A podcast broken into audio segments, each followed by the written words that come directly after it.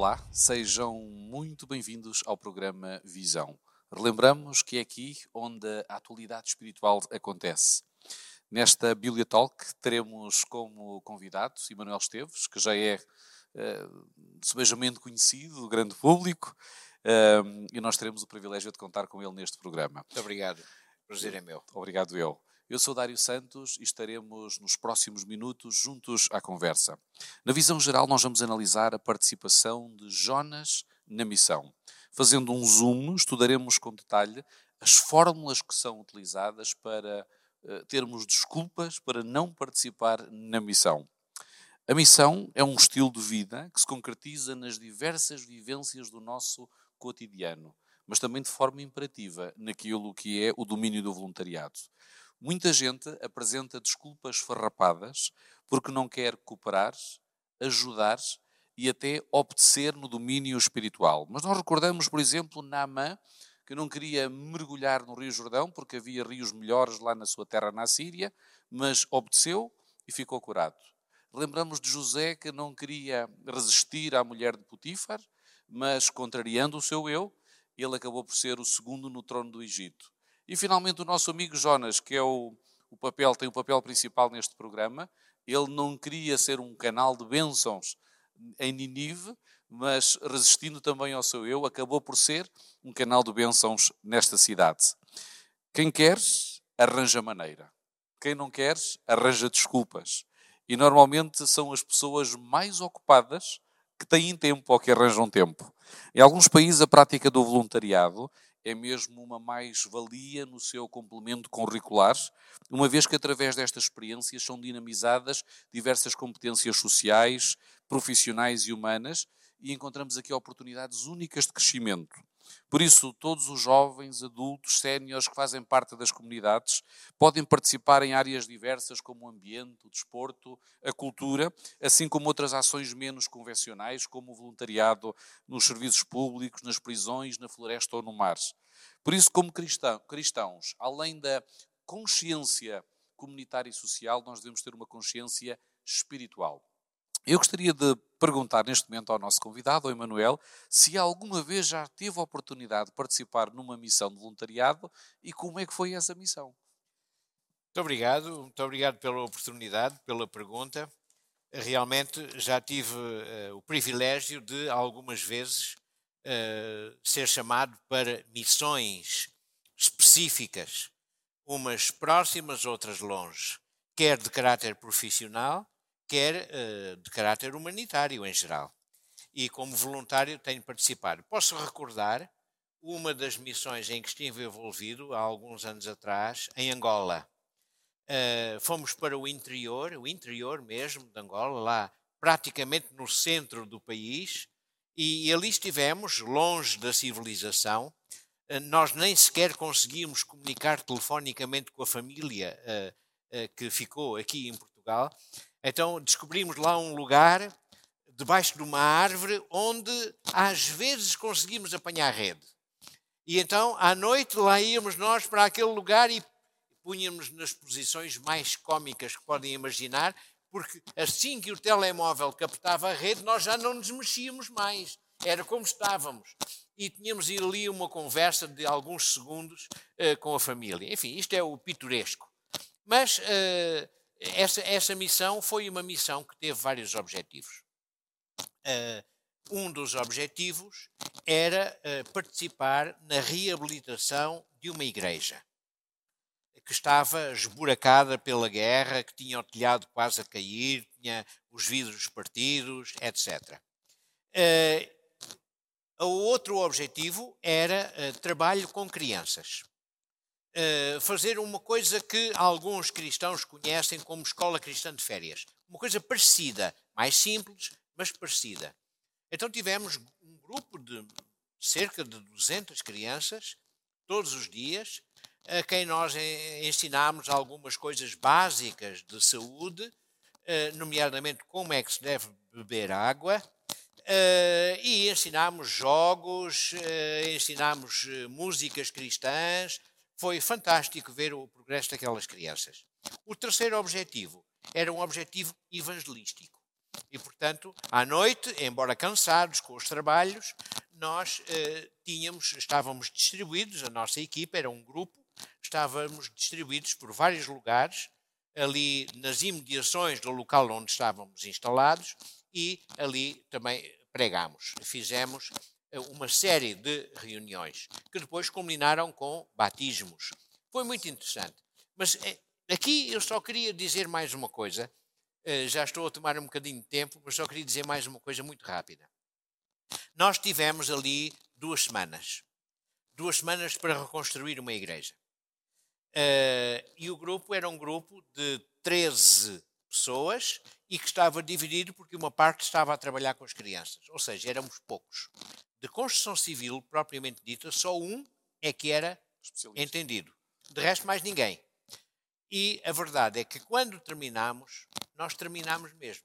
A igreja estava com os buracos tapados, o telhado estava reparado, uh, os vidros estavam substituídos, a porta estava a funcionar, uh, tudo pintado por dentro e por fora, de tal maneira que nós até achamos o seguinte: nós trabalhávamos de dia e os anjos trabalhavam de noite. Por isso, a missão foi fácil. E é assim em todas as missões onde nós nos envolvemos por Deus. Que história, que história inspiradora, Emanuel. Na realidade, a missão acontece além mar, mas também pode acontecer aqui. Pode. Mas desde que o Senhor encontre disponibilidade no nosso coração, Ele Sem vai usar-nos com Sem certeza. Dúvida. Sem dúvida. Ao entrarmos uh, na missão, nós vemos o envio de um profeta a uma cidade. Isto é extremamente interessante porque às vezes no nosso contexto diabolizamos as grandes cidades. Mas efetivamente o centro uh, do grande conflito, ou pelo menos da história cristã, acontece nas grandes cidades e nas suas zonas adjacentes. Por isso, o Senhor tem sempre uma mensagem e mensageiros para as grandes cidades. E neste quadro, nós devemos ser conservadores nos princípios, abertos nas metodologias.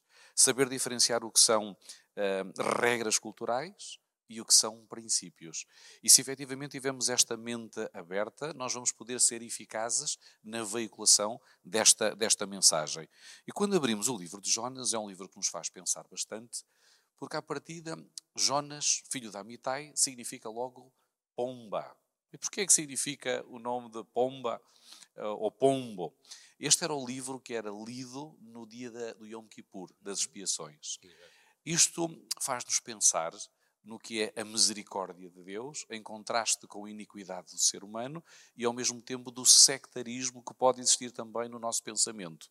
Uh, Albert Einstein costumava dizer que é mais fácil desintegrar um átomo do que um preconceito. E podemos claramente perceber, através do livro de Jonas, que ele também era preconceituoso. E de que maneira? E de que maneira? E nós já, e nós já vamos ver, já vamos dissecar o preconceito de Jonas. Um, quando nós estudamos este livro e vemos que há um chamado, uh, não é fácil aceitar esse chamado. E quando Jonas recebeu um chamado, a verdade é que o texto diz que ele levantou-se, mas não foi para ir em direção à sua missão, foi para fugir, Exatamente. não é? Exatamente. Sabemos que hum, entre os rios, em português traduzido para a Cádia, Mesopotâmia, nós Sim. encontramos a antiga cidade da Síria. E num sentido inverso, nós vamos encontrar a antiga localidade de Tarsis, que era na realidade um porto fenício, que ficava talvez ali na foz de Gibraltar, na foz do rio Guadalquivir, um, e demoraria cerca de um mês a ir tanto para a foz do Guadalquivir, para a colónia fenícia, ou um mês para, para Ninive. E ele escolheu o sítio mais longe que é que levou, o que é que tu achas, Emanuel, que levou Jonas a fugir deste chamado? Bem, eu estou absolutamente convencido, e por aquilo que nós lemos na, na palavra de Deus, foram os tais preconceitos. Ele tinha uma determinada concepção, a tal mundo evidência, não é? Eh, ele tinha uma concepção de Deus e achou que Deus era incompatível com a maldade. E de facto, Deus é incompatível com a maldade. O que ele fez de errado foi que ele pensou que Deus também era incompatível com os maldosos. E aqui nós vemos a grande diferença. Com tudo isto, sabendo que os habitantes de Nínive eram uns criminosos tremendos, eram imorais, havia mentira, roubos, assaltos, crimes, eh, homicídios, enfim, havia grupos armados, era uma mortandade, diz que os corpos apareciam nas ruas, é? apesar de, serem, de ser uma cidade próspera, moderna e desenvolvida, era uma cidade que era uma desgraça em termos eh, sociais. Uh, havia maus tratos, enfim, adultério, uma série de problemas, prostituição, uh, e ele detestava as pessoas de Nínive. E isto levou a que ele, em vez de ir na direção de Nínive, fosse em sentido contrário, não é? E viesse aqui para os lados da Península Ibérica, uh, tentando assim fugir à missão. Claro que nós não podemos fugir de Deus, não conseguimos, não é? porque Ele sabe onde é que nós estamos, sempre.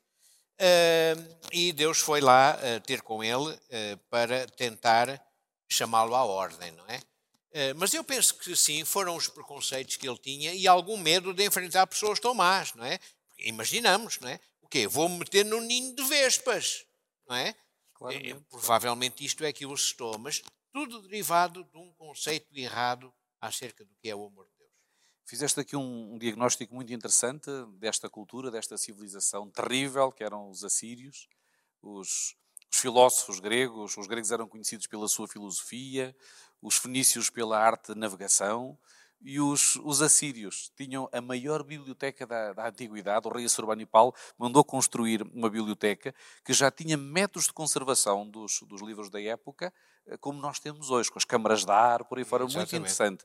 Mas o que eles tinham de tremendo, e tu disseste há pouquinho, eles chegavam em batalhas a arrancar a pele dos conquistados, espetavam lanças no peito, empalavam os seus, os seus conquistados, e era assim que entravam na cidade da Síria, para intimidar e dissuadir depois os outros povos de tentarem conquistá-los.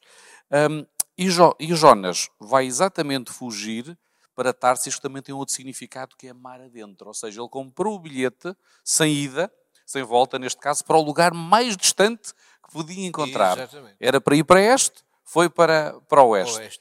Um, isto faz-nos pensar também no preconceito exclusivista que existia entre os hebreus. Ainda estávamos na dispensação um, do cristianismo, dos israelitas, ainda não tínhamos chegado aí. O povo escolhido, o não é? O povo escolhido, não é?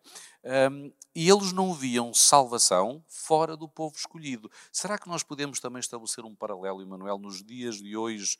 Um, alguns de nós pensarmos que somos o povo remanescente, a Igreja Adventista do sétimo dia, e não conseguirmos ver salvação fora da Igreja Adventista? Infelizmente eu tenho que dizer que sim porque sentimos muitas vezes esse. Isso é, é, uma, é uma forma religiosa de xenofobia, digamos, não é? Portanto, nós é que somos os bons, nós é que temos a verdade, uh, e portanto o resto das pessoas estão no erro, estão, no, estão perdidos, estão no mundo, estão lá fora. Estes são termos que repetimos com alguma frequência. E portanto temos uma atitude uh, bastante dura, severa para com essas pessoas, quando essa não é a nossa missão. Uh, o papel de selecionar não é nosso, é de Deus. Portanto, o que nós temos de pensar é: está ali um filho de Deus, ou uma filha de Deus, e a minha missão é revelar-lhe Deus. E agora deixar que o Espírito Santo trabalhe.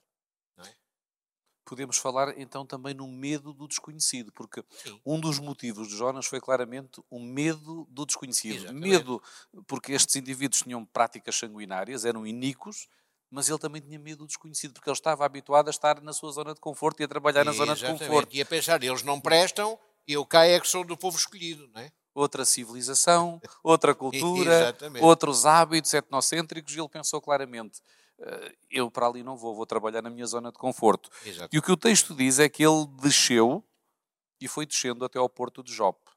Eh, e à medida que se afastando de Deus, o capítulo 1 vai dizendo que ele desce, até chegar ao, ao porão do, do navio. Eh, a fobia, ou phobos, de onde vem esta palavra, é chamado o medo desproporcionado, é um medo sem fundamento. Exatamente. Um, e às vezes nós podemos também ter medo do desconhecido porque não estamos verdadeiramente informados. Um, isto passa-se nos nossos dias. Quantas vezes nós desconhecemos o outro e não fazemos sequer um esforço para nos aproximarmos do outro e, e nasce o preconceito. E na igreja, infelizmente, também existe preconceito. Hoje em dia, com a globalização, nós encontramos cada vez mais nacionalidades a chegarem até nós, falamos no contexto português, pessoas que vêm do Brasil, de Angola, do outro hemisfério, e por vezes pode haver um preconceito porque nós não conhecemos a sua vivência. Uh, mas se estivermos dispostos uh, a conhecer, a relacionar-nos, uh, eu acredito que o Evangelho vai continuar a fazer a diferença como aconteceu naqueles dias. As Sem nossas, dúvida. As nossas desculpas podem apresentar-nos também aqui uma falsa, uma falsa perspectiva. É o outro extremo, não é? É o outro extremo. em vez de vamos fugir disto que não sei quantos, por, por, estes motivos, todos que já invocamos, é pensarmos que, ah, não, eu sou bom, eu vou ser capaz, isto vai, vai ser trigo limpo, não é? E, é, e, é, e, e, deveríamos estar a regular as nossas expectativas para podermos ser objetivos e contextualizar a nossa mensagem. Exato. Porque senão podemos correr o risco de ser como os Amishes, uma comunidade ancestral que viveu no século XIX e que deixou de ser relevante para a sociedade. E se nós nos agarrarmos aos nossos dogmas uh, e não procurarmos torná-los relevantes, mesmo até na comunicação, porque às vezes nós temos uma linguagem que a sociedade sim, não, sim, sim, não entende, não percebe. É quase um dialeto, não é? Um dialeto mesmo. Vamos nos tornar irrelevantes para a sociedade. Por isso, a atitude de Jonas, a sua mundividência ou cosmovisão, como nós uhum. referenciamos, um, ele finalmente consegue chegar ao mar e nós vamos encontrar um, encontro, um desencontro de perspectivas total. Um, em vez de estar no convés, ele quer fugir para longe de Deus e vai para o porão. E, e, devia estar no convés. E no porão, o sono que é descrito, o termo que é utilizado em hebraico, é sono anestésico. Uhum. Quando nós fazemos a cirurgia, sim, sim, sim. Uma o médico é geral, né? geral. Ele não queria saber de nada. E nós, quando olhamos hoje para a sociedade, eu não sei, Manuel, quando tu olhas, se vemos hoje a sociedade também anestesiada no sim, plano moral. Claramente. O que é que tu achas? Sim, sim, sim, sim, sim, sim, Vemos, vemos insensível uh, uh, para o sofrimento das outras pessoas. Uh, é muito difícil, enfim, sabemos que a problemática é complexa, mas é muito difícil. Na rua, por exemplo, se alguém está a ser agredido, é muito difícil aparecer alguém que seja capaz de ajudar a pessoa que está a ser vítima. É? Uh, ninguém quer problemas, eh, etc. Pronto, sabemos que há uh, contingências diversas, mas uh, ao nosso lado pode haver uma pessoa que está a passar fome, ou, ou que tem um problema de saúde grave, ou que está desempregado. e nós somos pouco sensíveis, encolhemos os ombros, deixamos passar Fazemos um bocadinho como na história do bom samaritano aqueles oficiais religiosos fizeram, não é? Passaram pelo passaram de lado pelo ferido. Exatamente. Na realidade, o termo até equivalente uh, ao termo que encontramos em Gênesis, quando Deus fez dormir Adão para tirar uma costela de, de Eva. Ou seja, o Jonas. É, antes, antes, dizia foi semelhante. Foi não é? semelhante. Ele não queria saber de nada. Uh, quis fugir completamente. E agora encontramos claro. ali no fundo o porão, Uh, e lá em cima acontece uma tempestade. E o texto dá a entender que aquela tempestade é fora do normal, porque no uhum. início, final de setembro, início de outubro, a navegação no mar Mediterrâneo ainda era tranquila. Portanto, aquela tempestade foi fora do normal. E, e nós inferimos que essa tempestade foi enviada diretamente por Deus. Podemos dizer que foi sobrenatural, não é? Sobrenatural. Exato. E lá em cima, no convés, no convés, nós encontramos uma fervorosa reunião de oração. É verdade que os marinheiros, cada um orava ao seu panteão, cada um tinha a sua divindade, claro, claro. e o profeta Deus, que supostamente deveria ser um canal de esperança naquele momento, estava lá embaixo a dormir. Exatamente. E foi então Exatamente. que, o, que o, o capitão do navio Portanto, resolveu então procurar o Jonas, que lá estava embaixo, acordou, então não estás preocupado, nós estamos à beira da, da destruição e tu estás aí a dormir. E é aqui que nós encontramos também um termo comparativo entre o episódio de Jesus no Mar da Galileia Exatamente. e a perspectiva de Jonas, não é? justamente a pensar nisso. Jesus dormia tranquilo porque ele estava exausto, mas estava confiante, claro, estava sereno. Claro. O Pai estava a conduzir a missão e os discípulos estavam desesperados, mas não oravam. Exatamente. O contraste aqui vemos Jonas, que não está sereno, aquele sono não é sono de serenidade, e lá em cima oravam como podiam, na sua sinceridade. Exatamente, é um duplo contraste. Interessante, o é. paralelo que nós encontramos aqui. E a solução é uma solução eh, que nos faz pensar bastante, porque o Jonas procurou uma morte assistida. Foi. Foi uma Foi. morte assistida. Exatamente. O que é que tu achas sobre isso? Bom, a questão da morte assistida é uma questão complexa e que nos deve fazer pensar. Uh, há muitas pessoas que desistem de viver porque têm um problema de saúde grave, terminal, enfim, e sofrem muito. E sabemos que as armas todas que há para os cuidados paliativos, há sempre fases em que já são menos eficazes. Uh, e, portanto, há pessoas que não conseguem suportar uma coisa destas uh, e optam por pedir o fim dos seus dias nesta terra. Uh, nós compreendemos isto. Eu não sou adepto da morte assistida, claro. mas compreendo a reação das pessoas. Agora, a morte assistida para fugirmos dos problemas, etc., isso já tem uma dimensão diferente muitas vezes é resultado de uma doença psiquiátrica, não é? Eh, e, portanto, aí temos de respeitar as pessoas nesse sentido, porque eh, a decisão que tomam não é uma decisão lógica, é, é uma decisão impulsiva e condicionada por vários raciocínios que até podem ser contraditórios, não é? Que não são propriamente resultantes da sua vontade, que podem até ser fruto de ilusões e alucinações, etc. E, portanto, nós não podemos olhar para as pessoas que cometem o suicídio da mesma forma para todas as pessoas. Depende muito das circunstâncias, há muitas coisas diferentes. No entanto, é sempre uma coisa que nos abala um bocado. E, e, e vemos que a família das pessoas que se suicidam nem sempre conseguem enfrentar isso. Morreu.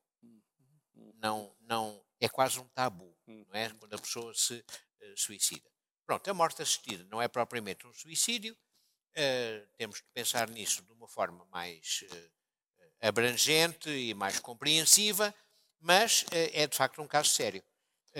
agora, no caso de Jonas, ele foi para fugir às responsabilidades. Espera lá, isto é a única saída que eu tenho, não é? Claramente. Aqui há uma distorção completa do quadro missiológico. Exatamente. E o nosso amigo Jonas, à medida que foi se afastando de Deus, eh, foi cometendo cada vez mais atos uh, irresponsáveis, deixou de compreender a realidade e não foi Deus que lhe pediu que se atirasse do barco. Mas ele teve a percepção que alguma coisa que não estava bem claro. e disse: Olha, sou eu o perturbador. Pelo menos eu tenho essa convicção e essa consciência. E aqui nós vemos a grande misericórdia de Deus. Porque apesar de Jonas estar muito longe do centro da vontade de Deus, ainda assim o Senhor o alcançou. Falavas há pouquinho sobre esta reflexão da morte assistida. Há muita coisa que nós ainda vamos ter que aprender, porque Sim. nós não conhecemos a graça de Deus e às vezes até há comportamentos dogmáticos. Eu recordo uma vez, na minha função pastoral, que fui fazer um funeral de alguém, porque o padre daquela localidade recusou-se a enterrar aquela pessoa porque tinha cometido suicídio. Hum. E aquela pessoa estava para ser enterrada como um indigente. Uh, e eu tive a oportunidade de fazer o funeral daquela pessoa trazer palavras de esperança à família e dizer este caso está nas mãos de Deus. Exatamente. Só Deus é que sabe as circunstâncias que aconteceram, o nível de consciência e, e os últimos que pensamentos que a pessoa teve. Com certeza, é? com certeza. Nós não, não sabemos. O, o, ladrão na cruz, houve um que teve pensamentos, os pensamentos finais foram, foram para a salvação, Deus, para o outro Deus. não. Uh, nós não sabemos o que é que passa na mente das pessoas no momento final, depois já de executarem, digamos, o seu plano para terminarem com a sua vida. Deus é que escrutina Exatamente, os corações e conhece as circunstâncias. É e por isso nós encontramos o Jonas com uma falsa perspectiva do que é a missão, do que é o caráter de Deus e do que são as pessoas. E Jonas estava numa posição orgulhosa. E quando nós estamos numa posição orgulhosa, às vezes Deus permite que caiamos do cavalo para começar a reaprender novamente. E o Jonas ainda não estava numa posição de aprendizagem. Aliás, ele mostrou até aquele último momento que não tinha aprendido nada. E foi por isso que Deus então permitiu que ele chegasse à barriga de um peixe. Um, mas quando nós falamos no peixe, às vezes pensamos que é uma baleia. Não sabemos. Pois Há traduções sabemos. que traduzem por baleia, um tubarão gigante. Não é fácil que tenha sido uma baleia, dado que a garganta da baleia não é muito larga, a boca sim é grande, o estômago também, uh, mas seja o que for. O é? importante é que foi, foi um peixe grande. Conservado. A baleia não é um peixe, é um mamífero, mas foi um peixe grande. Na Bíblia chama-se peixe a tudo que é animais que vivem na água, não é? Sim, não há uma discriminação específica. Falam às vezes no berrote, ou seja, animais Sim, marinhos de grande sim. dimensão eh, que são exatamente. descritos como bestas, não é? Bestas Exato, marinhas. Exato. Eh, mas não há uma descrição por espécies, não é? Ou por famílias. E há os répteis aquáticos, no conceito bíblico, que têm que ver com os artrópodes e os moluscos e etc. Não é? Os que rastejam. Estejam também. Exato. Por isso encontramos aqui a outra desculpa, que é da, a da inconveniência. Portanto, Jonas tem as suas expectativas descalibradas, portanto, a visão, ou seja, a sua ordenação moral do mundo está completamente descalibrada. E às vezes Deus permite que o chão saia debaixo dos nossos pés para voltarmos a reconfigurar novamente o nosso sistema de valores, a nossa E cosmovisão. com Jonas foi literalmente o que aconteceu. O chão desapareceu. Estava dentro do estômago de um peixe, não é? mesmo, mesmo. Eu não sei, não imagino o que terá sido aquela experiência, eh, mas foi dramática, porque nos mostra novamente o amor e a misericórdia de Deus. Porque eu acredito que Jonas, ao cair no barco, ele jamais imaginaria que estaria um peixe Claro, à espera dele. que ia morrer, não é? É, à espera, à espera dele. Porque aquele peixe foi enviado por Deus, Claro. com um propósito. E qual terá sido esse propósito, Emanuel? Deus tinha-lhe de- determinado uma missão. E ele estava a fugir da missão. E anda cá, olha que a tua missão é outra. Mas não falou assim com ele, não é? Eh, Só que o Jonas, no meio. Nós imaginamos como é que era o ambiente dentro do estômago. Eh, Muita gente diz, ah, mas depois como é que respirava dentro do estômago? Os estômagos têm uma câmara de ar, têm uma, uma, uma parte de ar, não é? Portanto, ele podia respirar. Agora, o cheiro lá dentro, só vos digo, não é? Cheira a peixe, Exatamente, deve ser uma coisa tremenda. algas, a umidade. Ah, a mistura de coisas ali dentro, quer dizer, aquilo era, é como estar dentro de um contentor de lixo em degradação. Ácido clorídrico, os ácidos para ah, poderem facultar a digestão. Quer dizer, o ambiente era propício a tudo, menos a uma oração de arrependimento. E ele ali não tinha tablet, não tinha Nada, redes sociais, nada. não tinha telemóvel, não tinha livros, ou seja, ele teve uma oportunidade para refletir Exatamente. profundamente. E é aqui que nós vamos encontrar o Salmo de Jonas, não é? Ah, em que ele verdadeiramente vai cair, vai perceber a sua situação e vai finalmente colocar-se nas mãos, nas mãos de Deus. Mas foi preciso ele Ele faz ter- uma promessa, não é? Ele promete mudar. mudar completamente. Mas foi Exatamente. preciso chegar até àquele nível E- para poder mudar. E a palavra arrependimento que nós encontramos na Bíblia significa mudança de direção, Exatamente. metamorfose, metanoia. Um, e Jonas finalmente propôs no seu coração mudar a direção. É um. Há pessoas que dizem que ele esteve três dias literais, mas a contagem eh, em hebraico é uma contagem inclusiva. Por isso eles contam o dia de- deste momento, agora, amanhã, provavelmente, e depois à noite. Se calhar ele esteve ali 49 horas, nós não sabemos, ou um dia e meio. Também se foi três dias não há problema, Seja porque, porque a contagem é muito parecida com aquela que Jesus teve quando morreu. Na... Ele fez até alusão à situação de Sim, sim, Jonas. sim, sim. Portanto, eh, Jesus não teve três dias literais. Portanto, ele Pois. morreu na sexta-feira à tarde, no sábado descansou e no, domingo, logo de manhã, madrugada. Exatamente. Portanto, pode ter sido uma experiência muito idêntica. exatamente. E agora, a baleia vai cuspi-lo finalmente na praia. Praia. Trá-lo de volta, nós não sabemos quantos quilómetros é que terá feito ou quantas milhas terá feito o barco. O que é o facto é que foi a distância suficiente para que o peixe fizesse a viagem de volta e o colocasse na rota, na rota da Síria. Exatamente. E quando ele chega à Síria, ainda assim, ele vai ser resistente.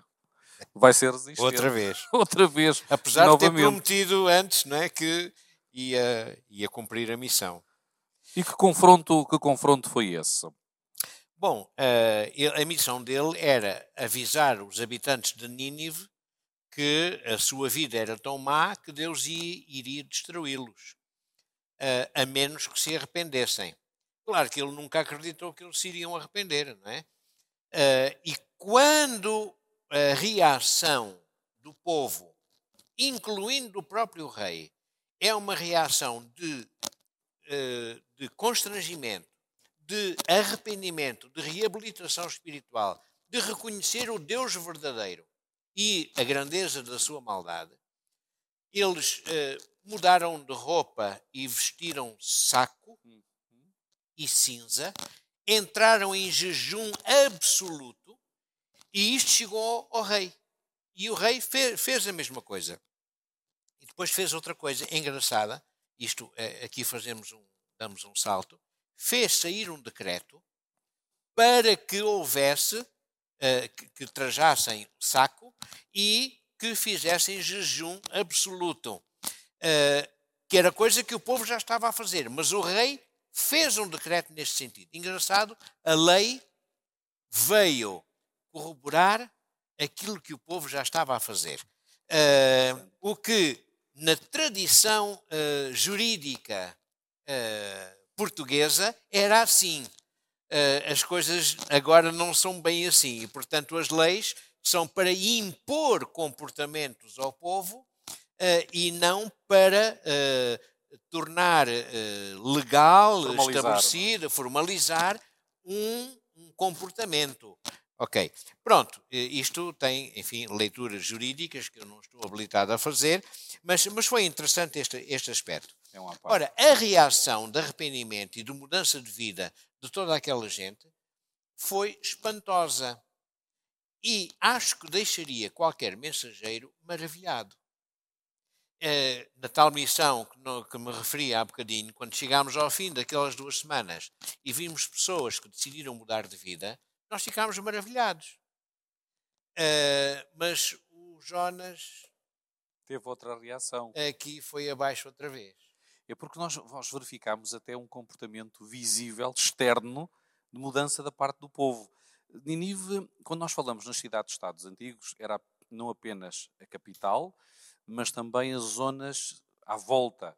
E era provável que Jonas terá passado, segundo o relato bíblico, vários dias a percorrer a cidade. Exatamente. Cheio de medo, porque ele pensava, ainda assim eu vou.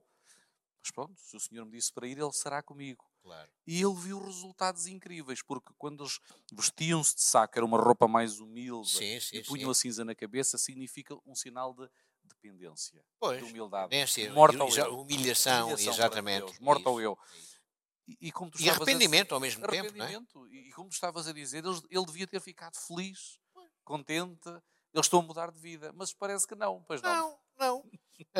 Ele ficou, aliás, ficou irritado, ficou zangado com aquilo. Então, mas, eu vim aqui para dizer a esta gente que estavam no erro e que iam ser mortos e afinal de contas agora Deus não está a matar. Ele ficou zangado com isto, então eu estive a fazer figura de palhaço. Eh, isto, claro, não foram estas as palavras, não é? Mas isto foi a ponto de ele dizer a Deus: mais vale eu morrer. Não é? Outra vez. Ele já trazia aquela engatilhada, que já no barco também ele. Quando estava no barco. Uma amplitude de emoções exatamente. muito grande. É, é, é, é, exatamente. Tanto fica deprimido até à morte, como de um momento para o outro fica alegre. Não sei, é não sei se há aqui uma bipolaridade, mas eh, há aqui realmente alguma coisa que não estava a jogar muito bem. Bom, ele fica zangado, não é? Mas Deus ouviu aquelas pessoas, aceitou o seu arrependimento, Deus atendeu ao seu pedido de misericórdia e poupou toda aquela gente. E quando nós somos chamados a cumprir uma missão, temos de estar preparados para os resultados da missão. A nossa missão não é transformar as pessoas a nossa missão é dizer-lhes: olha, está aqui uma ponte, tu podes atravessar e encontrar a solução para a tua vida. Mas respeitar a decisão das pessoas. Cada um vai decidir livremente. O resto, o Espírito Santo fará. Foi dito. Jesus prometeu que era assim, que o seu Espírito iria ajudar-nos nesta missão. Agora, não nos devemos é exceder nesta missão, há aqui aspectos que não são da nossa competência, uhum. são da competência de Deus. E nós temos de saber respeitar isso. Aliás, quem transforma os corações e as vidas é o Espírito Santo. Exatamente. Exatamente. Da mudança, Exatamente. Exatamente. Mudança, mas é ele é que muda os corações.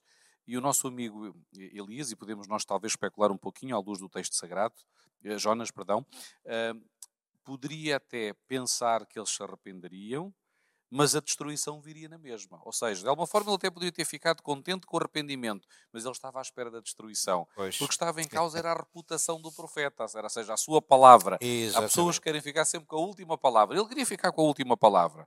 E o que é um facto é que ele saiu para fora da cidade, depois de ter pregado, depois de ter visto os resultados, e ele montou como se fosse um acampamento e estava ali a preparar-se na primeira fila para ver o fogo de artifício. Exatamente. Como nós fazemos às Exatamente. vezes quando vamos a alguma celebração é. na sociedade e há fogo de artifício, ele cria uma posição pois. de destaque para poder ver o fogo de artifício, Exatamente. o fogo a cair do céu.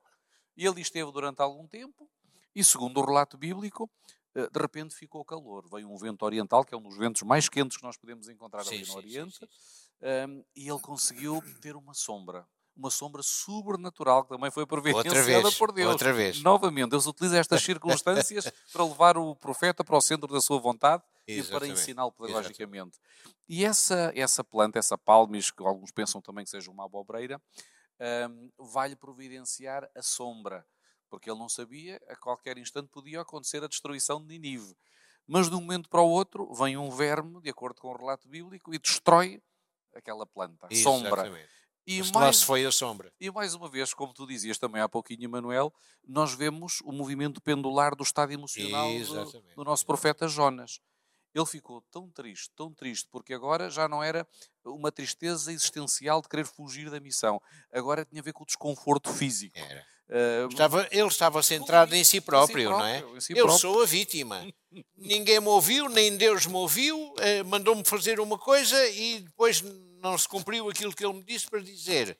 Agora que eu estava tão bem à sombra, agora já não tenho sombra outra vez. Isto é uma desgraça, esta vida. Voltou a desejar morrer. Ter pena de si, de si próprio. Não? Ele deve ter ali, deve ter apanhado uma insolação. Portanto, eh, não cozeu os miolos, mas Ficou num estado complicado. Desculpem a expressão, mas é um bocadinho aquilo que se passou com ele. Ele perdeu, de facto, o discernimento. E Deus, mais uma vez, teve que entrar em diálogo mais com uma ele, vez, é? Mais uma vez. Olha, querido, mas sem o acusar. Sem o é acusar. Oh, Jonas, é engraçado. Será que uma planta não é muito mais importante do que as pessoas? Porque o relato até diz que os, os ninivitas chegaram também a vestir os animais com um saco de cinza. Ou seja, Exatamente. Eles, eles tiveram uma dimensão geral da sua, da sua iniquidade. Mas o Jonas não estava preocupado com as pessoas, estava preocupado era consigo mesmo. A sua reputação, seu eu, o seu conforto. E, e nós, através desta história, vemos claramente a misericórdia de Deus. Ou seja, Deus enviou Jonas com uma mensagem de misericórdia para Ninive, mas também enviou Jonas para o salvar a ele próprio. Porque se efetivamente Jonas não tivesse participado nesta missão, ele poderia ter-se perdido. Isto é extraordinário. Exatamente, porque eles estavam muito, muito enganados a respeito da realidade de Deus, não é? Portanto, ele ter-se perdido. Acho que isto foi gesto de amor, de misericórdia de Deus extraordinário, não é? E estes confrontos desconfortáveis fazem-nos pensar, porque também no nosso cotidiano, por vezes temos também confrontos desconfortáveis, ou seja, expectativas que às vezes não correspondem àquilo que nós idealizamos, e pode ser também as ferramentas que Deus utiliza para trabalhar com os enviados que Ele tem na missão nos dias de hoje. Na realidade, a palavra profeta Nabi significa aquele que atualiza a vontade de Deus. E todos nós podemos ser profetas hoje nas várias dimensões, porque atualizamos a vontade de Deus nos diversos contextos.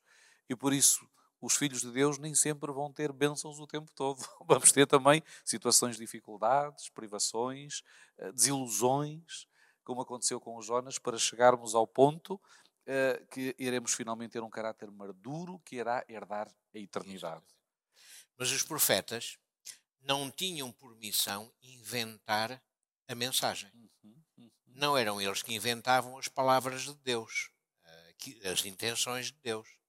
Eles transmitiam essas intenções de Deus. E por isso nós também temos que ter aqui cuidado. É que nós somos transmissores, hum. não somos autores. Claramente. É? Uh, somos transmissores, canais, enfim. Uh, não somos autores. A nossa, a nossa missão é outra. E, e, de facto, a forma como nós olhamos para a nossa missão vai determinar, em grande parte, o resultado da missão, por um lado. Eh, sabemos que o Espírito Santo é que é o grande agente, mas a forma como nós a desempenhamos tem um resultado, mas também vai ter reflexos em nós. É? E, e, e, portanto, eh, temos de estar atentos a este aspecto, a não deixarmos que a nossa mundividência, ou seja, o pacote de preconceitos que nós temos aqui em cima, a forma como nós vemos a realidade à nossa volta, uh, nos limite nessa missão. E nós distorcemos a missão hum. em função daquilo que pensamos que é a realidade, em vez de nos atentarmos ao que Deus estabeleceu. Temos um exemplo muitíssimo interessante, que é o exemplo de Isaías, que é absolutamente o oposto de Jonas. Aqui temos um homem, quando Deus fala com ele, não pensou, ah, eu sou um bom pregador, eu sou um grande mensageiro. Não. Diz, eu não, não sei, eu não presto, eu não sirvo. Sinto incapacitado. Exatamente, eu não tenho capacidade para essa missão. Uh, houve aquela cena interessantíssima, deve ter sido linda, da brasa que tocou nos seus lábios, etc., que foi uma prova, uma forma que Deus utilizou para lhe dizer: Eu estarei contigo. Tal como Jesus nos disse: Eu estarei convosco até à consumação dos séculos. Uh, portanto, há aqui um paralelismo engraçado. E depois disso, Deus disse: Sim, senhor, então, se tu não se prestas para nada, a quem é que eu enviarei? E agora Isaías podia ter dito: Eu sei lá, tu é que és Deus. Mas não, disse: Envia-me a mim. Eis-me aqui, envia-me a mim. Aqui, e terminamos com chaves de ouro com resposta é à fantástico. pergunta do verso, do verso áudio. Exatamente. Jonas fugiu, e se nós quisermos, existe sempre um navio a partir para o Tarsis desta vida, ou então podemos responder ao Senhor: Eis-me aqui, envia-me a mim. Aliás, é o desafio que nos é colocado neste estudo é exatamente esse. Qual é o meu papel nesta missão? O que é que eu vou dizer? Vou dizer, como Jonas, vamos é para Tarsis? Ou vou dizer, como Isaías, eis-me aqui, envia-me a mim? A, mim. É? a decisão é de cada um. Obrigado, Emanuel, pela colaboração Prazer. e o contributo nesta lição. Que o Senhor encontre disponibilidade na nossa vida e, se Ele encontrar disponibilidade, acreditem que Ele irá também capacitar-nos. Se porventura, como Jonas, também eu estou longe da sua vontade, ainda hoje é o momento para regressar. E o Senhor tem preparado grandes bênçãos para cada um de nós. Que Deus nos desperte da nossa negligência, da nossa procrastinação, que significa adiar, capacitando-nos para trabalhar com o nosso próximo, seja ele qual for. Obrigado pela preferência, esperamos por si no próximo encontro. Até lá.